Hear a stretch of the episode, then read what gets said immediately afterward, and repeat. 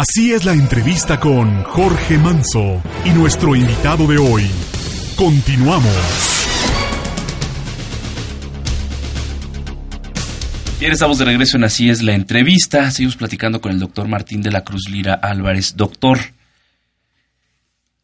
sí, efectivamente es un negocio. También para ustedes es un negocio la cirugía plástica, pero también entiendo que para eso estudiaron. Pero ¿cómo diferenciar precisamente entre la labor de ustedes con la de los maestros estéticos?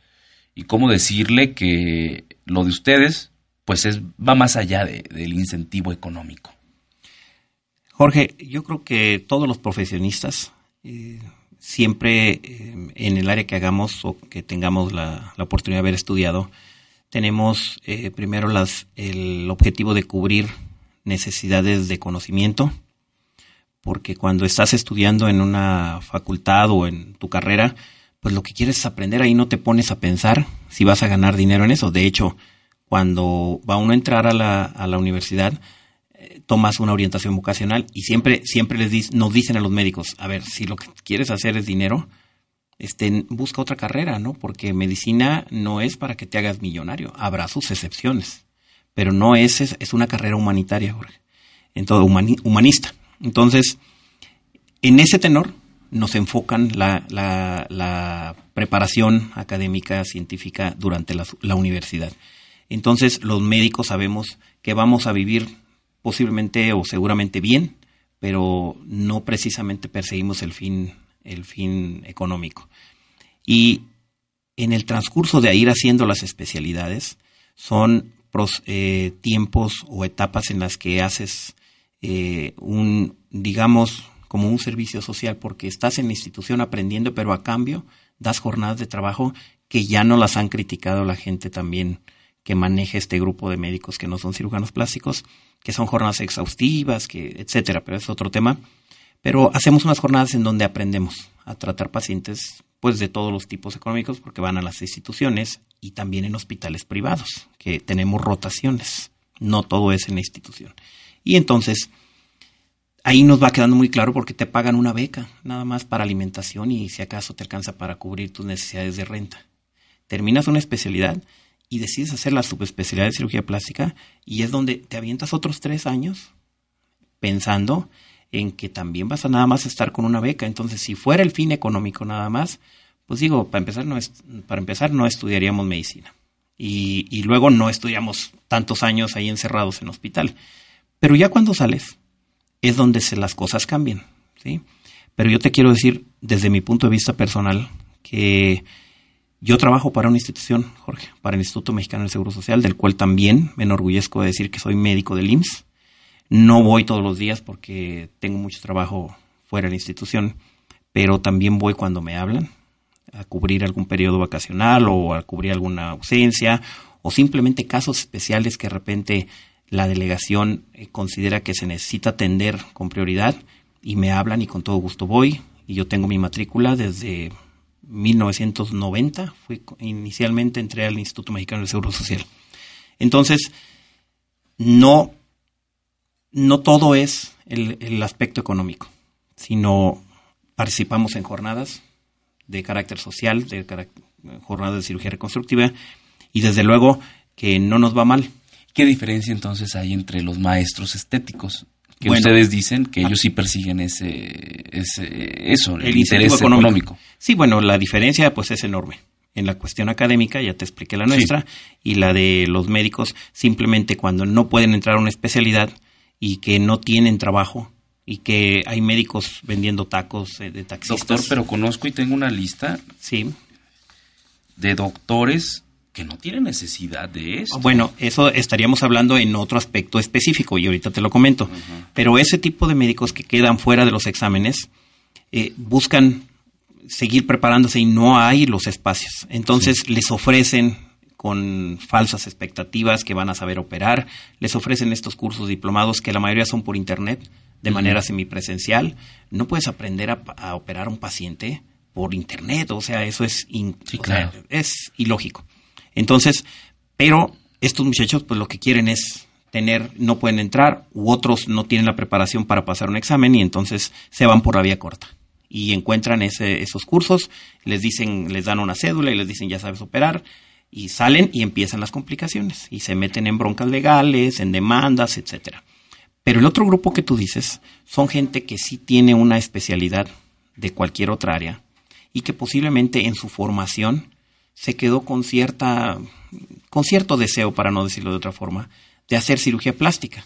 Me refiero a los cirujanos generales que algunos que tú conoces son cirujanos generales exitosos en sus lugares de origen, por eso le digo que, no, tienen necesidad, de invadir otra especialidad y, poder hacer y tener complicaciones en una especialidad en donde no, no tienen el adiestramiento. Y bueno, yo creo que ahí, este, más que económico, en ese aspecto, es más por el, el aquel de, de, que me quedé con las ganas de hacer otra especialidad y ya no pude hacerla por diferentes motivos. Ya hemos hablado mucho del tema de que la cirugía plástica es distinta a la em, a los procedimientos estéticos, ¿no? Sobre sus diferencias que me gustaría que los volviéramos a tocar para quienes no lo, no lo tienen muy claro o no lo han escuchado, doctor. Pero no es una cacería de brujas de ustedes porque les están quitando trabajo. No, este, Jorge, fíjate que no nos quitan trabajo. Este, lo de la cacería de brujas pueden interpretarlo así mucha gente. De hecho, esa pregunta ya me la han hecho en varias ocasiones en medios de comunicación. Pero específicamente no nos están quitando trabajo por dos cosas. Una, nos están llegando más trabajo de las pacientes que están complicadas.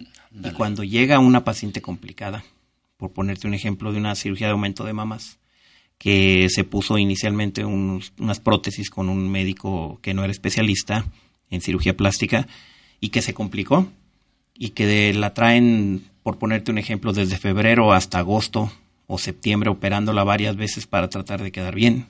Sí, la mayor parte del año se la pasa entrando a quirófanos, se desespera la persona, acude con, un cirujano plástico. Obviamente que la reconstrucción de esa cirugía es tres o cuatro veces más cara que la cirugía inicial que le que pudo haber pagado aún con un cirujano plástico. Entonces, si te fijas, este no es una cacería de brujas por el hecho, para empezar, no la es la cacería de brujas, pero no lo es tampoco porque no nos está llegando menos trabajo, nos está llegando más pero La gente sí está llegando con ellos. Sí, sí, desde luego, pero fíjate que la mayoría de la gente es gente desinformada.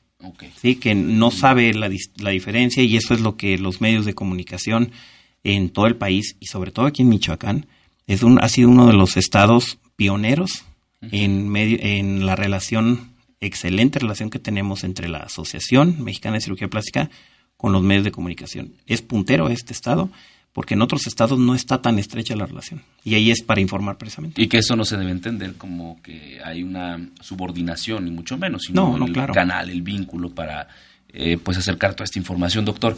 Pero, ¿cómo decirle a quienes deseen realizarse algún procedimiento estético o plástico, porque a veces es eso, ¿no? De que decimos la palabra, decir, ¿cómo, cómo lo...? Yo me quiero hacer algo estético y por eso es que decimos, ah, es un maestro en maestro estético, pues es con él. O médico estético. O médico estético. Y es con él. Y es con él. Y, y es quizá la confusión, pero doctor, un manual, un, unos 10 pasos, un decálogo. ¿Cómo Saber que estoy con un Saber que estoy con la persona correcta. Porque también me gustaría que usted nos diga cuáles son sus ámbitos, sus facultades de un este, médico estético. Porque seguramente pues tienen también... Tienen su área. exacto, tienen su área. Sí. Bueno, mira, específicamente eh, las áreas que maneja la medicina, medicina estética son áreas eh, que son procedimientos no invasivos. Es decir, que no eh, signifiquen... No cirugías, no quirúrgicos. Cirugías. Pero eh, desde peeling, tratamientos en la cara, aparatología para mejorar las condiciones. Y hay gente que respeta mucho el ser médico estético y que no opera, ¿sí? y que inclusive cuando le llega una paciente, aquí lo hay en Michoacán, dice yo no te puedo operar, tú lo que necesitas, ni con mi aparato, es el más moderno, mi equipo, pero no te va a corregir la flacidez del abdomen, vete con un cirujano plástico y los envían. Entonces, no se están metiendo en problemas. Ellos no tienen ningún problema, siguen trabajando, ¿sí? Y ellos no tienen que andar escondiéndose, este, ellos siguen publicándose, no tienen que dejar de hacer, ofertar servicios en internet porque la COFEPRIS los anda persiguiendo también por la publicidad.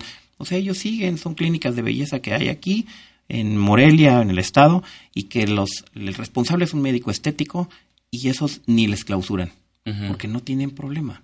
Ahora, el, el ámbito es meramente eh, no invasivo. Cuando, se, cuando ya se vuelve invasivo es cuando ya debe de hacerlo un especialista. Eso lo dice la ley, no lo dice Martín Lira. Eh, lo dice la ley y es muy específico. Y entonces para poder realizar un procedimiento quirúrgico debe de ser bajo, con un especialista que tenga cédula de la CEP, pero como especialista, no cédula de maestría, ahorita hablamos específicamente de eso si gustas, pero se, dice la ley específicamente, cédula de especialista para este tipo de cirugías en cirugía plástica, estética y reconstructiva. Y hay que exhibir nuestro título, nuestros documentos. Y con la cédula, pero de especialista. Y luego tiene que estar certificado ante un consejo, el de su especialidad.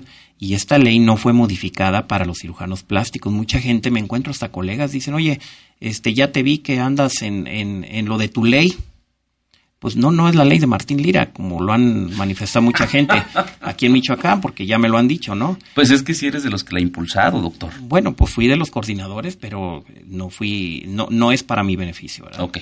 Entonces, y, y, me dicen muchos médicos, bueno, y nosotros estamos fuera de esa ley, o sea, no, no nos afecta. No, ¿cómo no? O sea, esto es un beneficio para todos los especialistas, porque dice que debes de tener la cédula especialidad, credencial de tu consejo de cardiología, por ejemplo, ¿Por qué? Porque también hay intrusionismo o invasión a otras especialidades, pero no hay médicos que alcen la voz, no hay médicos que se organicen y en cirugía plástica sí lo vemos.